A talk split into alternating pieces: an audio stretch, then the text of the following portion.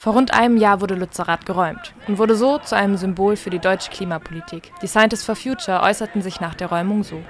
Welche Wirkung hat die Räumung im Hinblick auf die Glaubhaftigkeit der deutschen Klimapolitik? Lützerath ist ein Symbol geworden. Es geht um ein aussagekräftiges Zeichen für die notwendige Abkehr vom fossilen Zeitalter. Vor allem aber war Lützerath ein Zuhause für viele Menschen.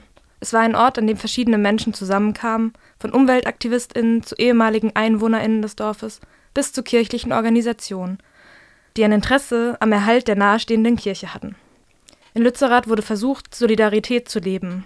Es gab regelmäßige Pläne, Küche für alle und Konzerte und viele weitere Veranstaltungen. Der Ort wurde autonom gestaltet und es gab viele Möglichkeiten, sich auszuprobieren, zum Beispiel in einer Skatehalle.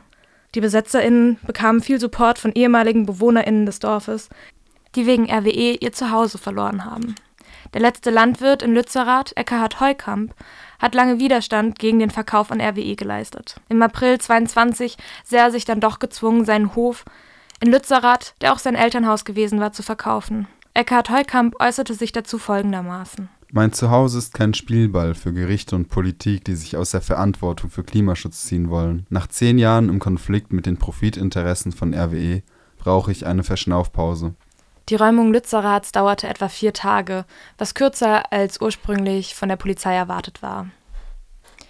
Etwa 3700 Polizeibeamtinnen waren bei der Räumung im Einsatz.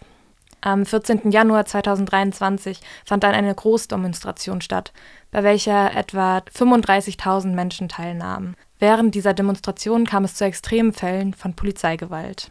Während der Proteste in Lützerath wurden rund 600 Strafanzeigen gegen KlimaaktivistInnen gestellt. Ein Viertel der Straftaten wurde bisher aufgeklärt. Nach Informationen des Innenministeriums laufen derzeit noch 281 Strafverfahren. 118 Personen, gegen die ermittelt wird, sind namentlich bekannt. Auch gegen Polizeibeamte wurde im Rahmen der Räumung von Lützerath 32 Ermittlungsverfahren eingeleitet, die meisten wegen Körperverletzung im Amt. Von diesen Verfahren wurden allerdings bereits 21 eingestellt, was natürlich keine Überraschung ist, wenn man sich anschaut, wie mit Ermittlungsverfahren gegen die Polizei generell umgegangen wird. Die Polizei ging sowohl bei der Räumung als auch bei der Demonstration äußerst gewaltvoll vor. Viele Aktivisti wurden schwer verletzt, einige mussten ins Krankenhaus.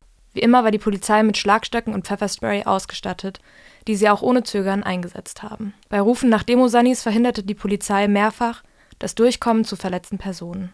Der ehrenamtlich aktive Sanitäter und Arzt Pierre Flatten äußerte sich mit folgenden Worten den Verletzungen nach zu urteilen, ist die Polizei sehr brutal vorgegangen. Viele der Kopfverletzungen scheinen durch Schläge mit dem Schlagstock verursacht worden zu sein. Das hätte alles so nicht sein müssen. Trotz des brutalen Vorgehens der Polizei gab es aber auch lustige und ermutigende Situationen für die Umweltaktivistinnen. So kam zum Beispiel gute Laune auf, als die Polizei beim mehrfachen Versuch mit Wasserwerfern gegen Aktivistinnen vorzugehen, immer wieder aufgrund des Windes und der offensichtlich untereinander fehlenden Absprachefähigkeit nur sich selber traf.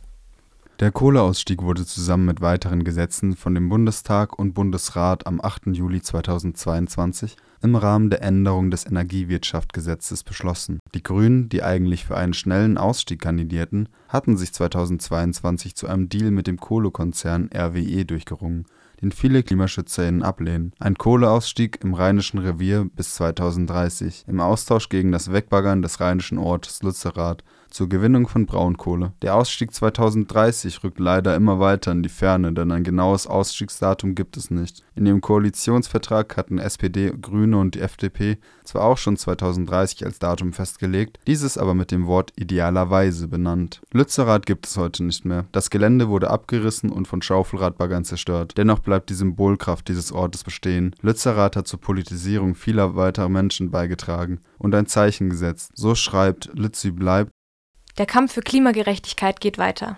In Lützerath konnten viele Menschen sehen, dass Profit in unserem System über Menschenleben steht. Aber auch gezeigt, wie viel wir aufbauen und bewegen können, wenn wir solidarisch zusammenleben und zusammen wirksam sind. Und genau daran müssen und werden wir weiter ansetzen, um gemeinsam die Veränderung zu einer klimagerechten Welt selbst in die Hand zu nehmen. Siedlungsleid!